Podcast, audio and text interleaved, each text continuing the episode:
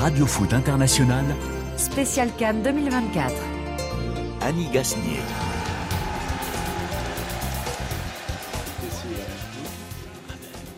Bonjour à tous et merci d'être au rendez-vous de Radio Foot International en ce début de semaine où il se passe toujours beaucoup de choses autour de la Cannes comme durant le week-end. Aujourd'hui, aujourd'hui c'est le jour des éléphants, le jour où jamais le match à Abidjan dans quelques instants contre le Nzalang sera déterminant. Soit la Côte d'Ivoire reste dans sa compétition et la fête se prolonge, soit sa sélection, la sélection ivoirienne quitte les terrains.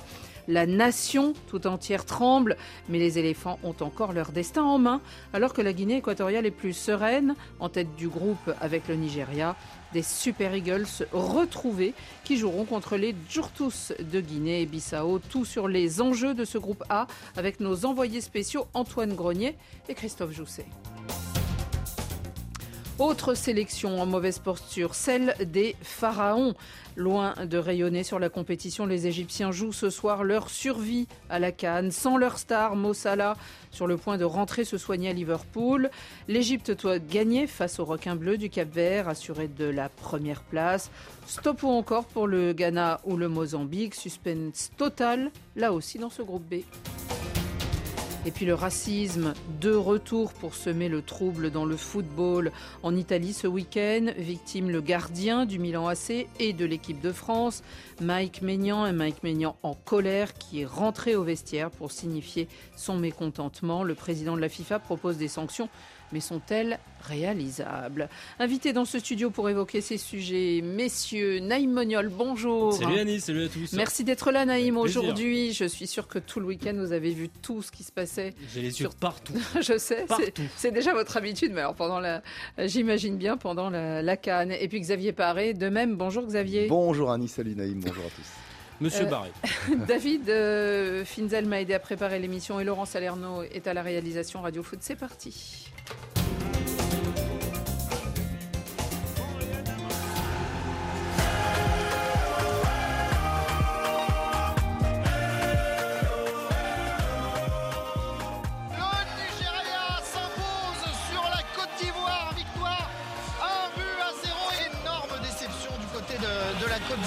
ce, penalty concédé par Diomandé et transformé par Trostek. Voilà, des illusions. Ils ont été piégés par euh, ces Super Eagles. Et oui, aujourd'hui, tout est à refaire. Le soleil s'est levé sur la Côte d'Ivoire, une aube sans doute aux couleurs, aux reflets orange, blanc et vert. La journée où la nation se veut derrière sa sélection. Les éléphants jouent donc d'ici peu leur survie dans la canne qu'ils attendaient depuis si longtemps, pour laquelle les autorités ivoiriennes ont beaucoup investi. Le pays, un pays moderne, le pays de l'hospitalité, hein, Aquaba, celui de l'africanité qui rayonne alors que les éléphants, eux, eh bien, ils rayonnent moins. Leur qualification pour le prochain tour est devenue une affaire d'État, alors qu'un jour de congé, un jour férié a été décrété, notamment dans les écoles. Eh bien, hier, le Premier ministre et ministre des Sports, Robert Begré-Mambé, a rendu visite aux joueurs avec un message. Je suis venu vous dire que le président de la République et tout le peuple de Côte d'Ivoire vous font confiance. On sera tous au stade avec vous. Mettez-vous à l'aise. Faites-vous plaisir. Et si vous faites plaisir d'être ensemble, de jouer ensemble, d'être solidaires ensemble et de ne pas avoir peur de cette équipe, vous allez nous faire plaisir et vous allez vous faire plaisir. La femme du président de Côte d'Ivoire, Dominique Ouattara, a elle aussi tweeté ce matin un message aux éléphants. Je tenais à ce que vous sachiez que je pense très fort à vous en ce jour. Vous avez toute mon affection et mon soutien. Nos pensées positives vous accompagnent. Alors l'enjeu de cette rencontre est à la fois sportif et politique. Commençons par le côté social et politique. Antoine Grenier, bonjour. Bonjour Annie, bonjour à tous. Bon, J'ai l'impression que l'ambiance est derrière vous, au moins déjà, ça doit être rassurant. Est-ce que vous avez senti, vous qui êtes euh, en Côte d'Ivoire depuis plusieurs jours, une journée un peu particulière, un peu fébrile? On a senti que les supporters des éléphants n'avaient pas lâché leur équipe. C'est déjà euh, assez euh, important. On voit toujours, comme avant le début de cette Coupe d'Afrique des Nations, des maillots, des drapeaux de la Côte d'Ivoire un petit peu partout euh, dans les rues. Les gens sont venus tôt, encore une fois, ici au stade des Bimpe. Ils arrivent, il y a de très très longues colonnes orange et vertes qui affluent vers le stade des Bimpe. Donc une fébrilité, oui, mais pas de négativité, si on peut dire. Les Ivoiriens croient encore à la qualification euh, des éléphants et à une victoire aujourd'hui contre la Guinée équatoriale. Euh, Xavier Barré, on savait que cette euh, sélection euh, aurait une pression de dingue. Alors ça a commencé plutôt bien puisqu'ils avaient remporté le match d'ouverture. Et puis il y a eu la, défaite et du coup on a l'impression que cette pression elle redouble là parce qu'il y a, une, il y a une, une, ambiance finalement à tenir aussi. On sait que le pays organisateur toujours en compétition, ça compte. Bien sûr, bien sûr, mais ça le compte d'autant plus que je l'avais dit la semaine dernière, c'est que le, le tirage au sort n'avait pas gâté la Côte d'Ivoire mhm. avec ce choc contre le Nigeria dès la deuxième journée. Et on se retrouve effectivement. toutes les équipes avaient un choc dès la deuxième journée. Hein. On voit le Cameroun, on voit. Euh, c'était un peu dans tous les groupes. Oui, un peu dans tous les groupes. Mais là, on a quand même un, choc qui pourrait être une finale. Et qui était un très beau match. Et qui était d'ailleurs un match spectaculaire. Hmm. Donc ce Côte d'Ivoire-Nigeria, il était euh, d'autant plus important que le Nigeria, lui, n'avait pas gagné son match d'ouverture. Donc on avait vraiment un, match extrêmement important, extrêmement dense, extrêmement intense, avec forcément les conséquences qu'on mesure maintenant pour la Côte d'Ivoire suite à cette défaite. Mhm. Donc euh, oui, le, le, revers comme ça d'entrée est, euh, enfin de, lors de la deuxième journée est un vrai problème parce que du coup ça, ça oblige euh, à, mettre toutes ses forces dans la bataille lors de ce troisième match où parfois on fait jouer les remplaçants quand on non, est mais on va y venir à, l'enjeu sportif. Hmm. Mais, mais effectivement pour le peuple ivoirien c'est tout d'un coup le doute qui s'installe. Jouer avec la pression, théoriquement les joueurs le savent et savent le faire, Naïm. Bah, oui, ils savent le faire, surtout que la plupart évoluent ou ont évolué dans des clubs où il y a des enjeux toujours euh, très forts, que ce soit en championnat ou en Coupe d'Europe. Et puis, mhm. Quand on est pays organisateur, on sait très bien à quoi on s'expose. On s'expose à la pression du public, à la pression politique. Organiser une compétition, ça coûte des sous. C'est très souvent le contribuable qui paye tout, tout ou partie. Donc évidemment oui, que même si les investissements sont censés rester pour le pays. Hein, oui, c'est toujours ce qu'on dit. J'ai entendu la même chose au Brésil. On voit ce que ça donne. Donc ah, évidemment, que, évidemment que la, pression est inhérente à ce genre de d'événements, mais je pensais, et à tort je le constate, en tout cas pour l'instant, que la Côte d'Ivoire allait être en mesure d'affronter cette pression dans une phase de poule où évidemment il y a le Nigeria, mais pas le plus grand Nigeria qu'on ait vu, et puis surtout deux pays qui permettaient, alors non pas de leur rouler dessus comme ça s'est vu face aux Seychelles en éliminatoire de la Coupe du Monde, qui sont des matchs complètement cacahuètes, mais je pensais que la Côte d'Ivoire allait quand même asseoir une certaine assise sur ce groupe qui lui permettrait d'arriver en huitième, quart de finale de manière plus sereine. C'est pas le cas. Alors justement, on en vient en plan sportif, euh, Antoine. Euh, les, équipes vont euh, entrer dans quelques minutes sur la pelouse. on a déjà la composition. Et la question, évidemment, que se posent sans doute beaucoup d'Ivoiriens, et on a déjà la réponse, c'est pas de traces de Sébastien Allaire. Et non, pas de traces de Sébastien Allaire dans le 11 de départ. Euh, Jean-Louis Gasset s'était montré, alors on va dire euh, pas euh, confiant au-delà du raisonnable, mais il avait annoncé le, retour dans le, groupe de, Sébastien Allaire et de Simon Adingra. Mhm. Voilà, il faut. Ils feront sans eux il faut, il faut à nouveau faire sans eux. Mhm.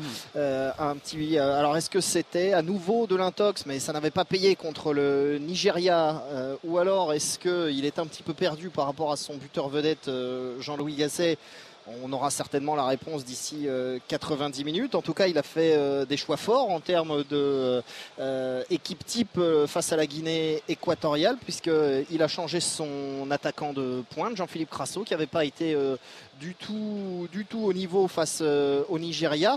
Mais euh, quand vous n'avez pas euh, Jean-Philippe Crasso en Côte d'Ivoire, derrière vous avez qui? Vous avez Oumar Diakité, le joueur de Reims, un gros talent, mais il a 20 ans. Donc on le lance là dans un match euh, à pression. Et puis également un remplacement à signaler euh, dans la composition. Euh, Ousmane Diomandé, coupable d'une faute qui avait amené le pénalty du Nigeria lors du précédent match n'est pas là. Il est remplacé par Willy Bolly en défense centrale. Mhm. Alors Jean-Louis Gasset, justement, l'objectif, évidemment, il le connaît, c'est rester le plus longtemps dans la compétition. Et il a souligné une chose qui, évidemment, est importante. Eh bien, on a notre destin en main comme tous les matchs, on va, on va attaquer attaquer ce match pour le gagner. On sait que aujourd'hui on est classé troisième. Nous avons notre destin entre les mains. Et ça, c'est très important. Quelquefois, quand vous arrivez dans des tournois comme ça, vous attendez le résultat des autres. Nous, on n'a pas à attendre le résultat des autres.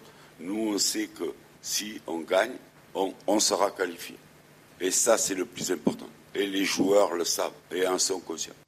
Bon, c'est déjà un atout d'avoir euh, son destin en main. Antoine, euh, Jean-Louis Gasset, il l'a dit aussi durant la conf, euh, ces joueurs, ils ont pris un sacré coup au moral après la, déroute ou la défaite face au Nigeria. Il a fallu regonfler les têtes.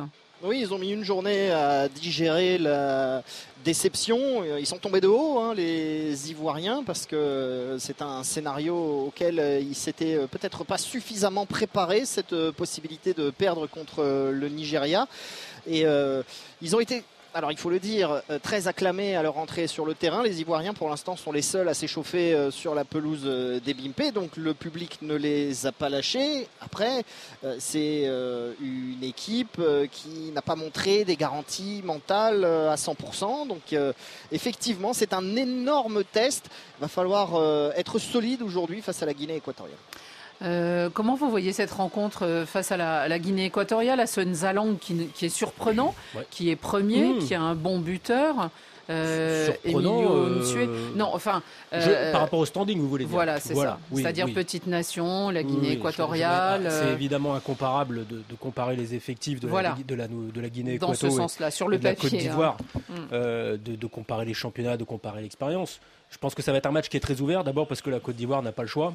C'est-à-dire que si la Côte d'Ivoire joue comme elle a joué contre le Nigeria, voire comme euh, euh, sur certaines séquences la Guinée-Bissau, elle ne passera pas, donc elle va être obligée d'attaquer. La Guinée-Équato, dans son ADN, c'est une équipe qui est portée vers l'avant, peut-être un peu trop, selon l'expression consacrée depuis le passage de Bielsa en France, ils assument le déséquilibre, comme on dit. Donc ils laissent des espaces derrière. Attention, la Guinée équatoriale, c'est une équipe qui, avec des joueurs plus modestes que ceux de la Côte d'Ivoire, sont capables de marquer des, une équipe qui peut marquer des buts Beaucoup contre de tout le monde. rapidité. Beaucoup de rapidité vers l'avant, des transitions, ça joue bien au foot, très très bien au foot, mais à une touche, ça va vite, c'est rapide, c'est pas des bourrins.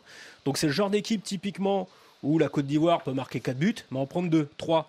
Donc il va pas falloir non plus euh, jouer. Ça euh, va, s'ils en prennent trois, qu'ils en marquent quatre. bah attention au goal quand même, euh, Annie. oui, aussi. Donc euh, moi je pense que ça va être un match ouvert. Euh, les changements qui ont été faits par Jean-Louis Gasset se veulent dans ce sens, Mhm. puisque faire rentrer plus le choix, surtout. voilà, faire rentrer Pépé, c'est faire rentrer normalement de la vitesse et de la Mhm. technique, même si ça fait longtemps qu'on n'en a pas vu. Faire rentrer euh, Diakité devant, c'est faire rentrer un attaquant qui pèse un peu, qui a une présence dans la surface plus importante que Crasso. Donc je pense à un match ouvert. Je vois la Côte d'Ivoire gagner, pour être honnête avec vous, sans vraiment euh, être, euh, sans, pas, pas dans des mesures euh, incroyables. Gagner. Rassuré, peut-être pas, parce que je, je- moi je reste sur les positions qu'on avait eues avant la Cannes où je vous ai expliqué que c'était une bonne équipe Oui. sans plus, En- et ça se mesure aujourd'hui. C'est vrai qu'on disait qu'ils étaient favoris, euh, euh, Xavier, peut-être avant tout parce qu'ils jouaient à domicile et donc forcément, et puis les Ivoiriens ont deux cannes à leur palmarès et donc tout ça peut compter. Mais euh, après le premier match, on, on avait vu une victoire, mais pas rassurante. Et malheureusement, euh, le deuxième match, on a eu l'impression qu'il s'effondrait un peu psychologiquement. Est-ce que là, on va avoir une équipe qui se dit, bon, c'est le moment et on est là? Bah, je rejoins Naïm Moniol sur, sur le sujet. euh, ils n'ont pas le choix. Ils n'ont pas le choix. Vous imaginez si le pays organisateur se fait éliminer euh, Bah de oui. sa Coupe d'Afrique des Nations dès le le- premier tour. Bah, peut- C'est pas arrivé depuis une éternité. Alors Mhm. en Cannes, alors, si c'est arrivé à la dernière Coupe du Monde où le Qatar effectivement n'est pas n'est pas sorti de sa poule, mais c'est c'est extrêmement Hmm, rare. ouais. Euh, surtout depuis que maintenant les, les plateaux ont été élargis et qu'on a 24, on a 16 24 équipes. qualifiés. Bien sûr. Bon, il y a, il y a Donc- trois places en plus dans ce groupe, hein, théoriquement. Alors donc voilà, euh, ça, voilà. ça signifie qu'un même meilleur, enfin s'ils font un match nul, ils doivent, ils doivent terminer dans les meilleurs troisièmes. Mhm. Ouais, mais là, à ce moment-là, ils Mais- n'auraient plus leur destin entre les mains. Il faudra regarder ce que font les autres équipes des autres groupes. Avec 4 points, ça passerait, mais même qualifiés en tant que meilleur Ouais, troisième. ils vont trembler jusqu'à la fin de, vous vous rendez compte de le message que tour. vous envoyez. Enfin, c'est- là, Ouais. pour le coup, quand on parle de pression, on se rajoute 20 Mhm. kilos sur le dos. Mhm. Donc, c'est c'est la victoire en rassurant. Moi, je crois juste à la victoire. Ça serait déjà pas mal, mais bon.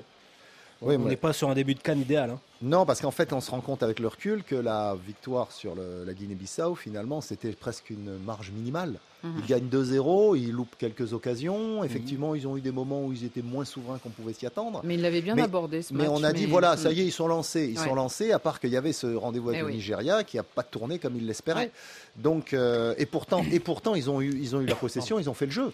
Euh, mais ils sont tombés sur une équipe du Nigeria qui a ce que n'a pas la Côte d'Ivoire. Un grand avant-centre. Mhm. Et c'est ça le problème de la Côte d'Ivoire. Je crois qu'on l'a évoqué là. Mhm. Ils n'ont pas de vrai avant-centre. Donc là, Et- et- on a eu on a eu Crasso. Maintenant, on va voir Oumar Diakité. Euh, Sébastien Allaire n'est pas n'est pas rétabli.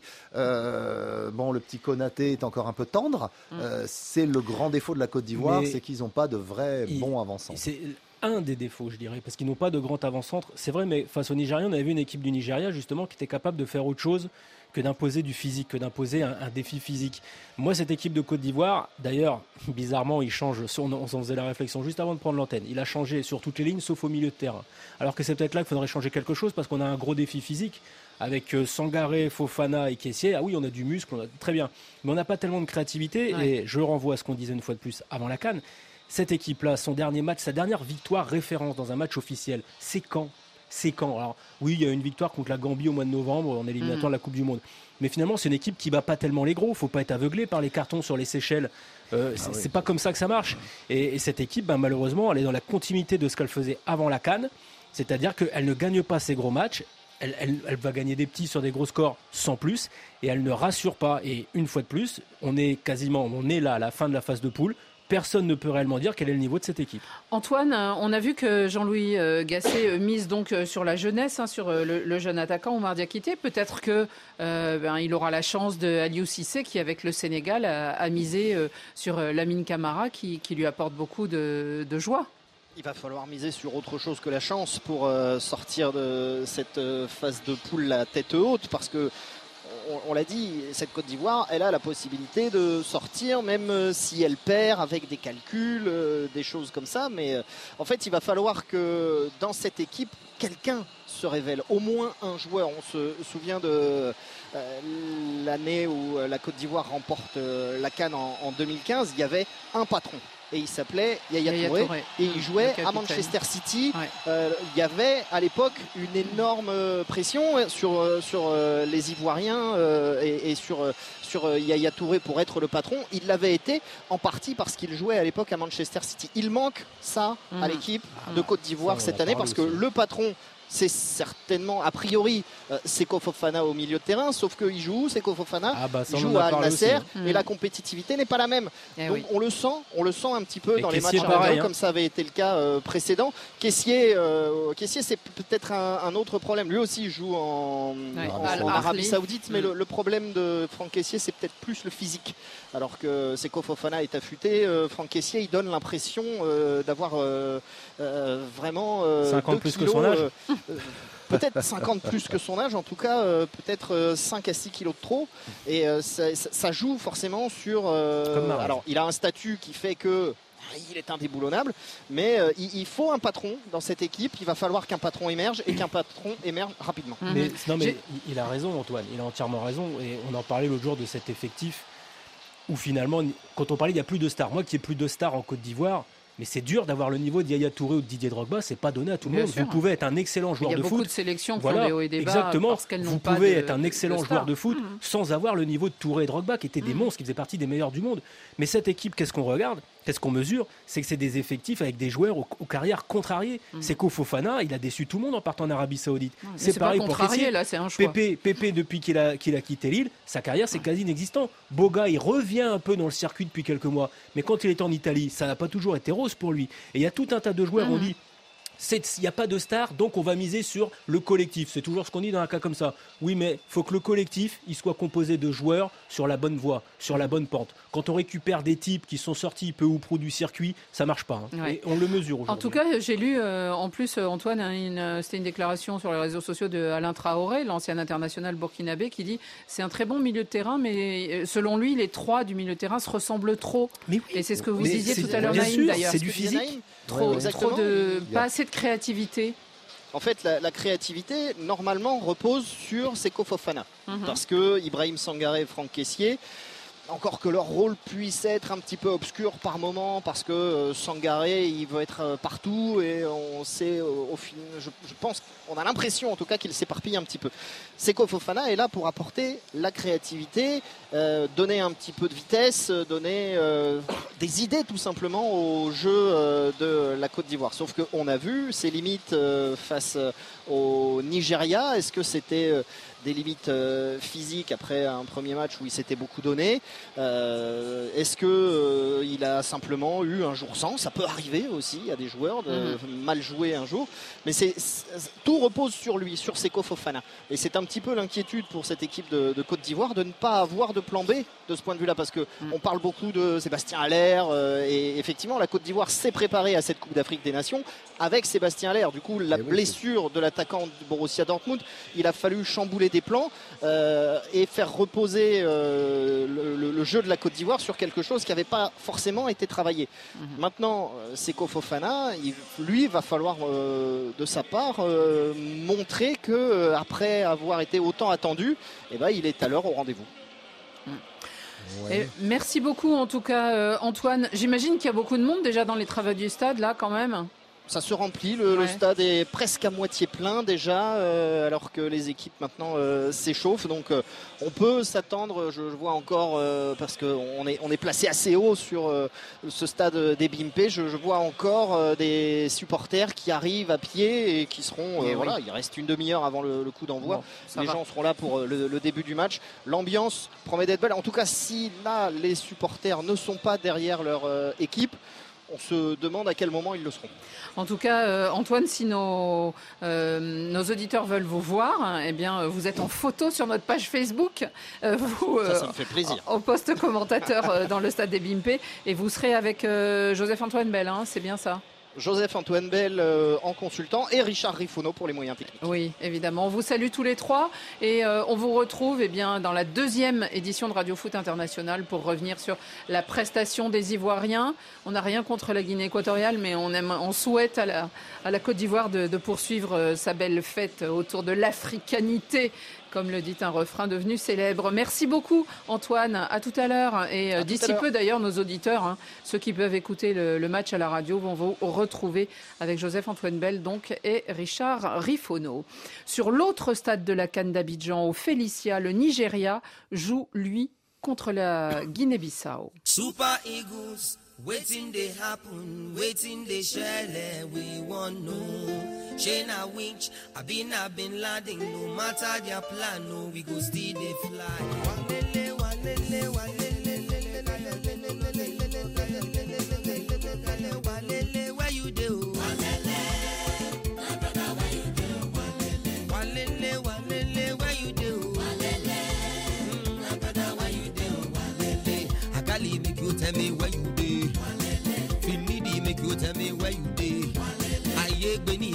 tell me when you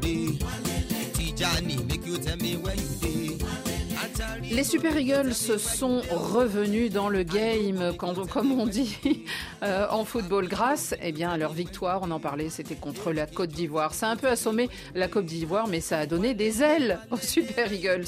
Ils se retrouvent dans ce match avec donc un avantage.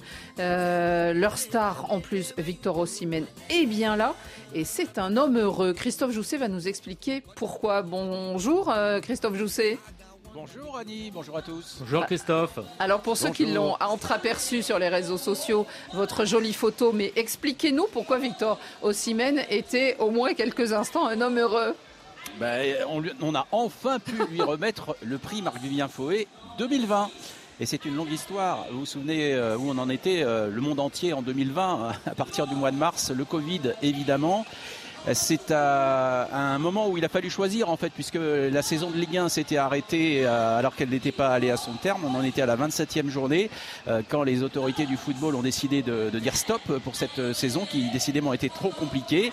Et puis avec leur effet à l'époque, avec Alejandro, on s'était dit bon, on fait quoi? Est-ce qu'on est qu'on donne le prix Fouet ou pas? Et en fait, il nous semblait que 27 journées sur 38 c'était déjà pas mal et que en plus on avait un, beau vainqueur en, en mhm. perspective parce que vraiment Victor Osimhen avait fait déjà les trois quarts de la saison euh, en impressionnant euh, tout le monde par euh, son nombre de buts, par ses stats, par son allure aussi. Et on a vu, Dieu sait s'il a confirmé par la suite ce qu'il est advenu de ce prix Marc-Vivien Fouet 2020, devenu joueur africain tout court de l'année 2023, pas seulement de, la Ligue 1, après son passage à, à Naples. Hein oui, il est devenu un homme masqué. Alors en 2020, le masque c'était le Covid. Euh, en 2024, euh, c'est un autre genre de masque. Mais bref, on, a eu des occasions manquées parce que dans la foulée de, son époque lilloise, de sa saison lilloise, il est parti à Naples et il était un peu hors de portée euh, pour nous. Il y avait eu aussi un transfert, un gros gros transfert hein, qui n'avait pas facilité l'approche du, joueur. Et puis bon, la, canne, la dernière canne, il n'était pas là, il était, il était forfait. les CAF Awards à Marrakech, c'était une une autre occasion parce qu'on voyait bien venir son trophée de, joueur africain de l'année. On n'avait pas pu euh, non plus se rendre là-bas pour des raisons indépendantes de notre volonté. Et enfin, ici, donc euh, samedi, le feu vert qui s'allume, toutes les planètes qui s'alignent et euh, ok. Alors on a été magnifiquement reçus par les Nigérians qui sont vraiment, qui ont vraiment une équipe hyper ouverte, un attaché de presse cool, tranquille, pas énervé, qui organise tout ça. Et franchement, on a passé un super moment. Victor Osimhen était vraiment avec nous. On a vraiment discuté avec lui. On lui a vraiment remis le, trophée. Et franchement, on est très heureux de, que cette longue histoire ait connu un épilogue aussi heureux. et pour ceux qui l'ont manqué, hein, l'interview de, Victor Osimhen était hier dans l'émission Mondial Sport et vous pouvez la retrouver sur. de Drogba, beaucoup. En Exactement. Il a été fasciné. Euh, c'était rapide. Bah, c'était la première fois qu'il le voyait le jour au stade. Exactement on n'y croyait pas nous-mêmes. Une petite tape sur l'épaule. Hein. On aimerait tous avoir une tape sur l'épaule de Didier Drogba. Oh, et donc, euh, en tout cas, aujourd'hui, le Nigeria eh bien, euh, jouera contre la Guinée-Bissau. C'est son troisième match. Ils, sont, euh, ils ont quatre points déjà, donc ces Nigérians ont effacé un peu la mauvaise impression donnée au premier match. Et en plus, on va l'entendre justement de la bouche de Victor Osimhen. Eh bien, ils ne prennent pas les petites nations de haut, apparemment. La Guinée-Bissau n'a rien d'un adversaire facile, croyez-moi. On les a affrontés en éliminatoire de la Cannes, ils sont venus à Abuja pour gagner et ils l'ont fait.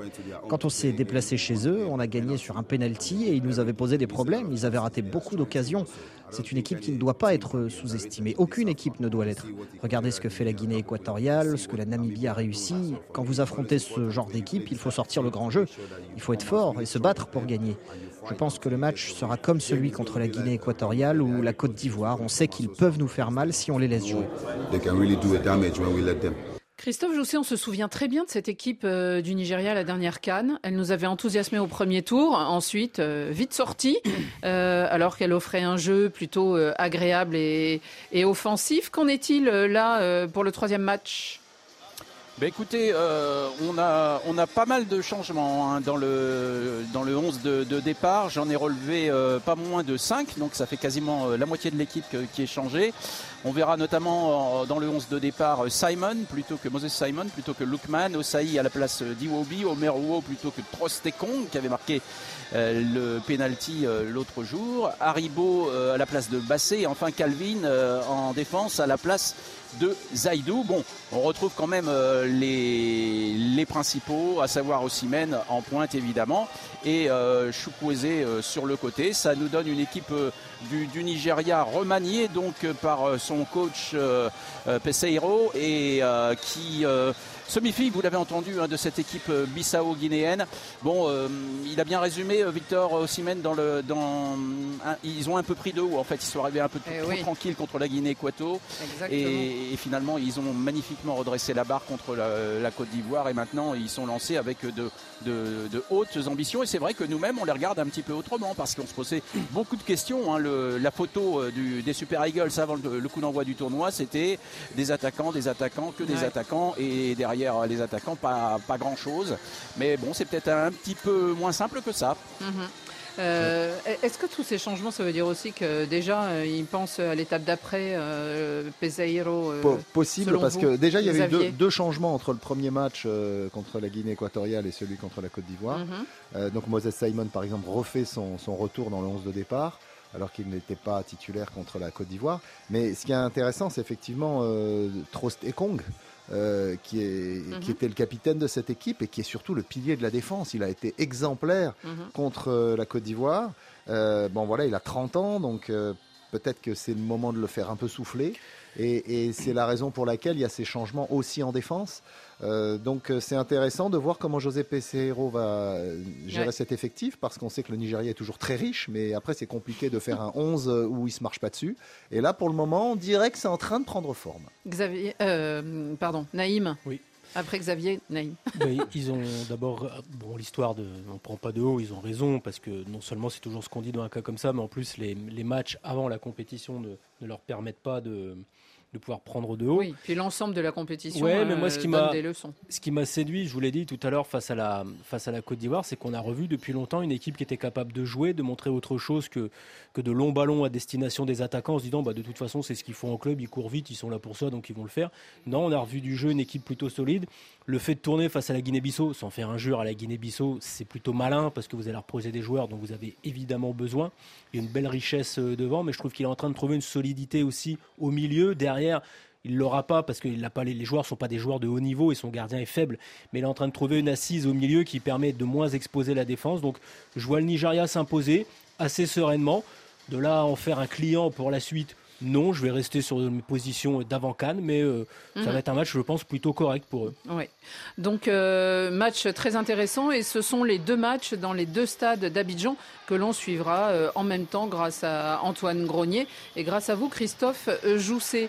Christophe, vous êtes vous aussi en, page sur, en photo sur notre page Facebook avec la, composition du jour hein, pour l'équipe du, du Nigeria et celle de Guinée-Bissau. On, va un grand honneur. Vous, pouvez d'ailleurs ajouter, c'est une info que je vous donne. Donnez-nous. Euh, la photo de Bouchra Karboubi. Car Bouchra Karboubi va devenir la première femme à arbitrer un match de la canne masculine. Et eh oui, c'est tombé tout à l'heure. Cette inspectrice de police marocaine euh, qui a fait, euh, qui a fait euh, une carrière depuis 7-8 ans maintenant, a gravi tous les échelons.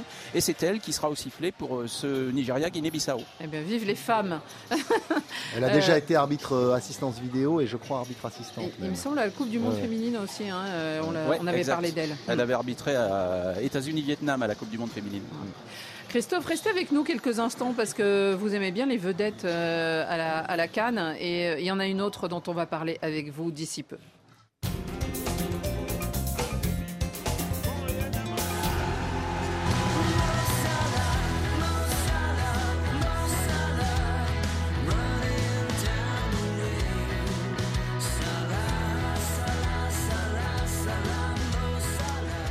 Oui, Mossala, un seul être vous manque et tout est dépeuplé, Lamartine, hein, euh, dans un de ses plus fameux poèmes. Mais là, euh, il n'a peut-être pas de traduction en Égypte ces jours-ci, ce poème, car Mossala ne sera pas sur la pelouse, blessé depuis le match contre le Ghana.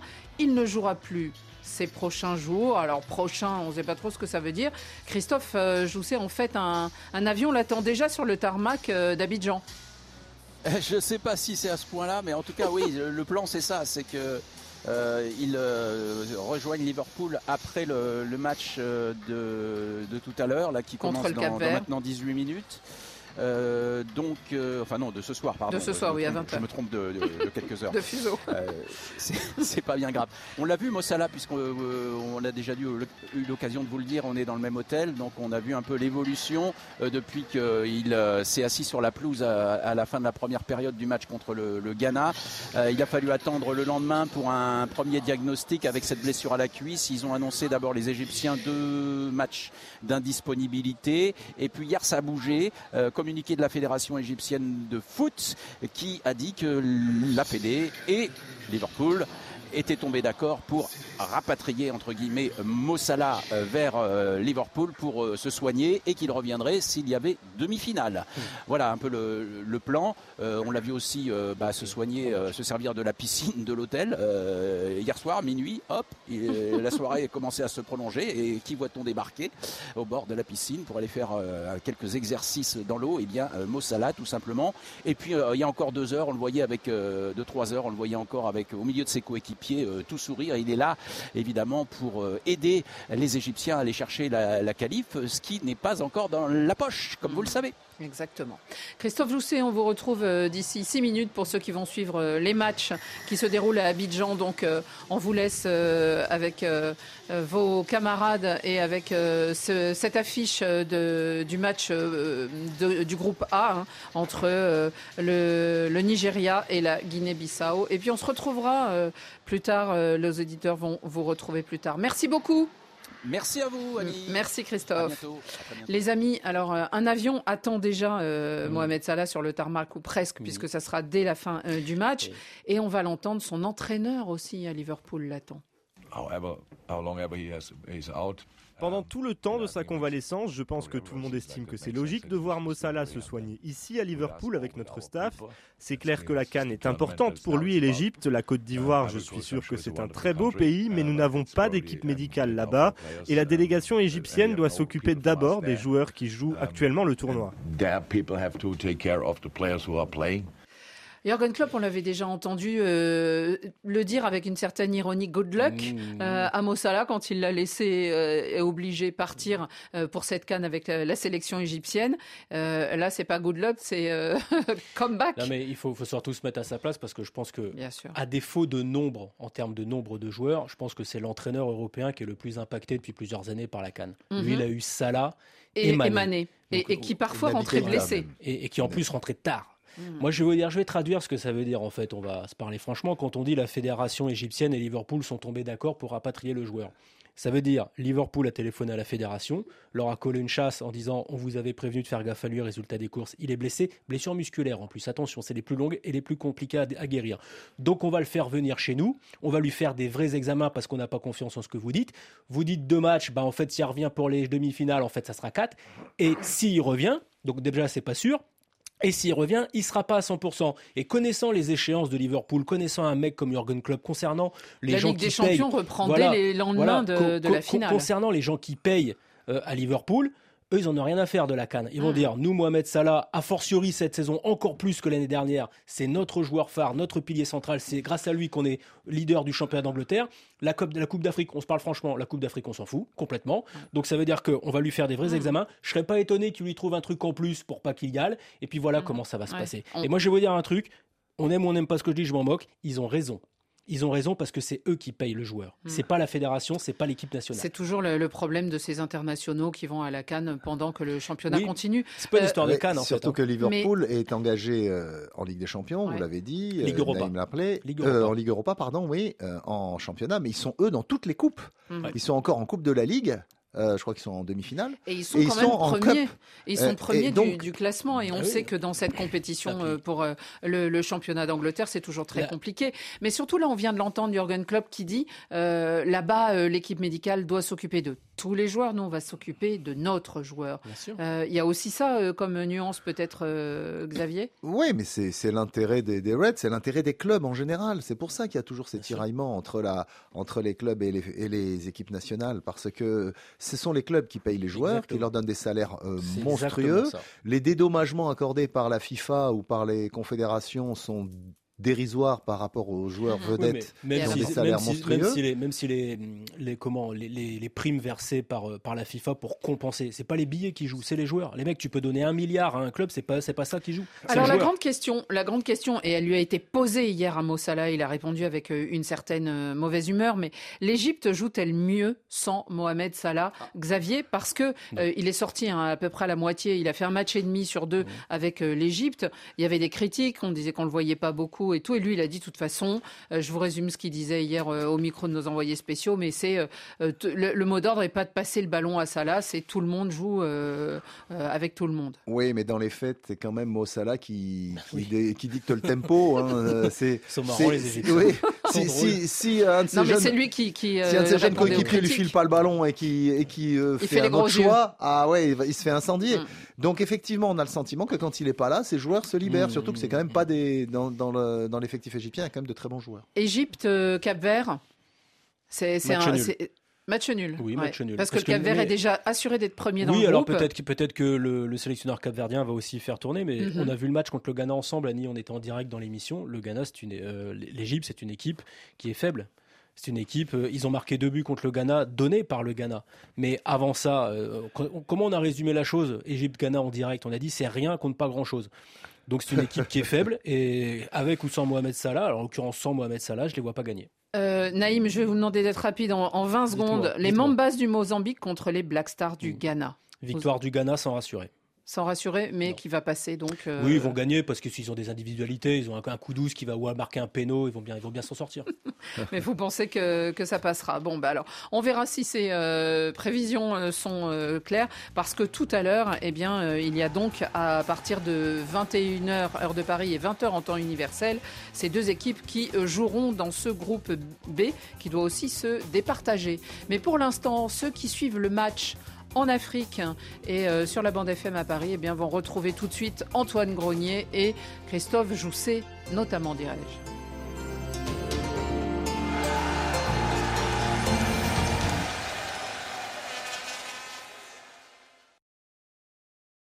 On continue donc dans Radio Foot International et on va s'intéresser à un sujet qui n'est pas lié directement à la Cannes, en tout cas pas ces jours-ci. Nee tegen racisme. Nein zu Rassismus. No au racisme. No al racisme. No to racism.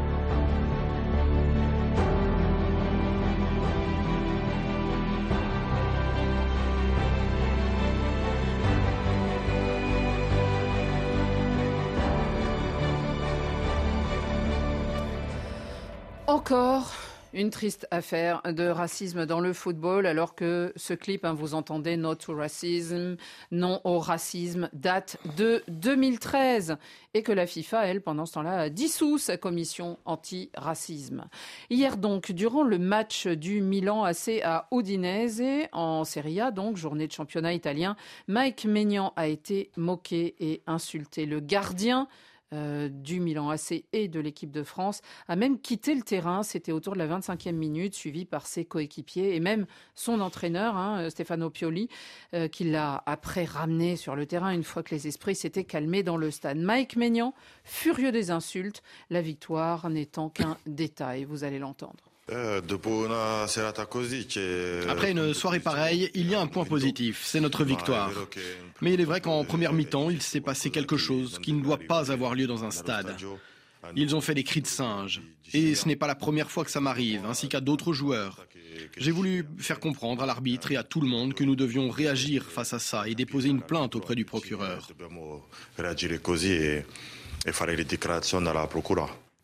parle déjà bien italien, notre Mike mmh. Maignan, hein, un peu mmh. comme euh, c'est Olivier Giroud qui doit être son, professeur. Les amis, Xavier Barré. On en a assez de ces histoires et en même temps, je pense qu'à chaque fois, il faut mettre le doigt dessus parce qu'il euh, faut à chaque fois dire que c'est absolument ridicule. Bah, c'est ridicule, mais le seul problème, c'est que. On, enfin, ridicule qu'on les insulte encore. Non, oui, mais le problème, c'est que c'est compliqué de trouver des solutions qui soient vraiment efficaces. Parce que. Alors là, quand même, la, fédération italienne avait progressé, entre guillemets, puisqu'elle a autorisé. On se souvient de joueurs qui étaient punis quand ils faisaient mmh, mine de quitter le terrain ou qui quittaient le terrain. Il faut se rappeler qui était le président de la fédération avant aussi. Oui, hein, bien sûr. Vecchio, mmh. le Lascar que c'était. Hein. Oui, oui.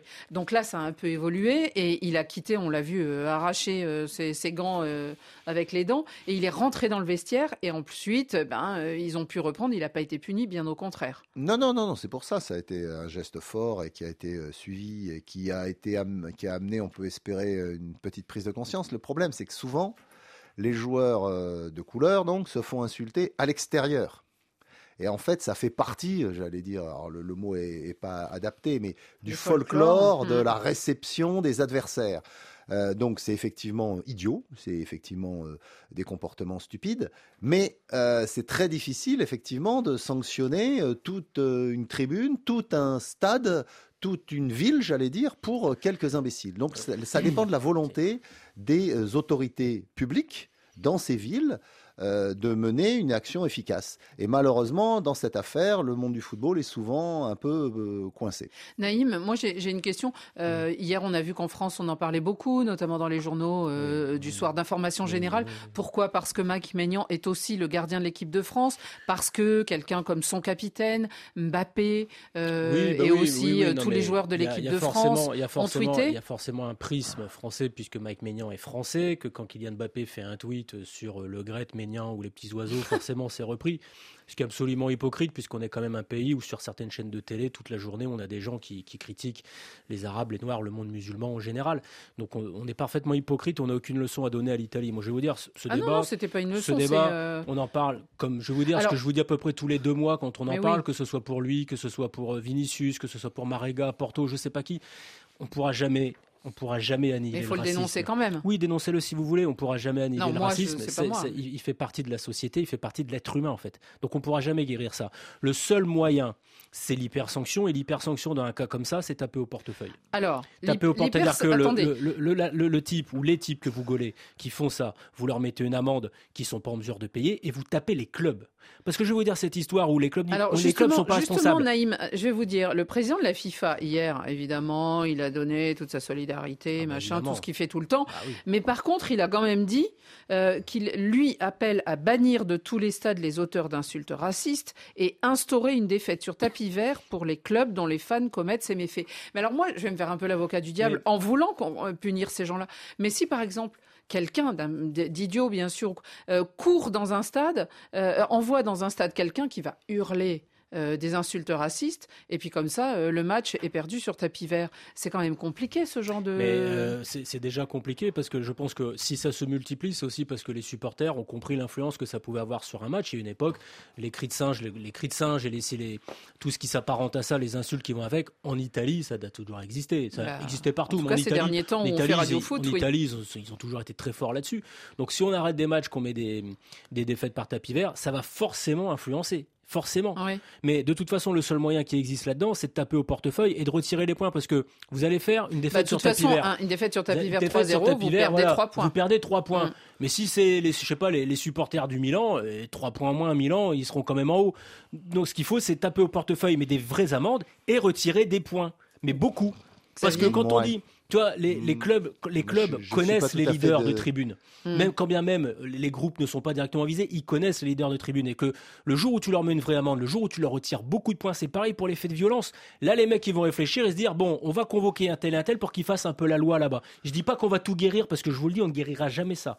Mais on va peut-être pouvoir quand même un peu atténuer la chose. Xavier, depuis le temps qu'on voit des scènes comme ça, euh, euh, aussi euh, moches et aussi pathétiques dans les stades, est-ce que les sanctions finalement fonctionnent? Là, on, on a lu partout bah, que dans le stade d'Oudinez, ils sont en train de regarder les vidéos pour essayer de trouver le ou les, les personnes qui ont hurlé ça. Mais oui, je serais, je serais tenté de dire non. Et moi, j'ai toujours du mal avec les sanctions collectives qui pénalisent toute une population. Parce que au-delà de ce que présent, vient de dire Naïm, les, si vous, non, mais si vous, les sanctions vous enlevez des points, euh, vous enlevez des points, euh, je sais pas, n'importe, bon, mettons l'Oudinez, puisque c'était à Oudine, et que l'Oudinez descend parce qu'il y a 10 ou 15 imbéciles qui ont fait des cris de singe, le reste de la population, ils ont quand même le droit d'avoir bah, des matchs de foot.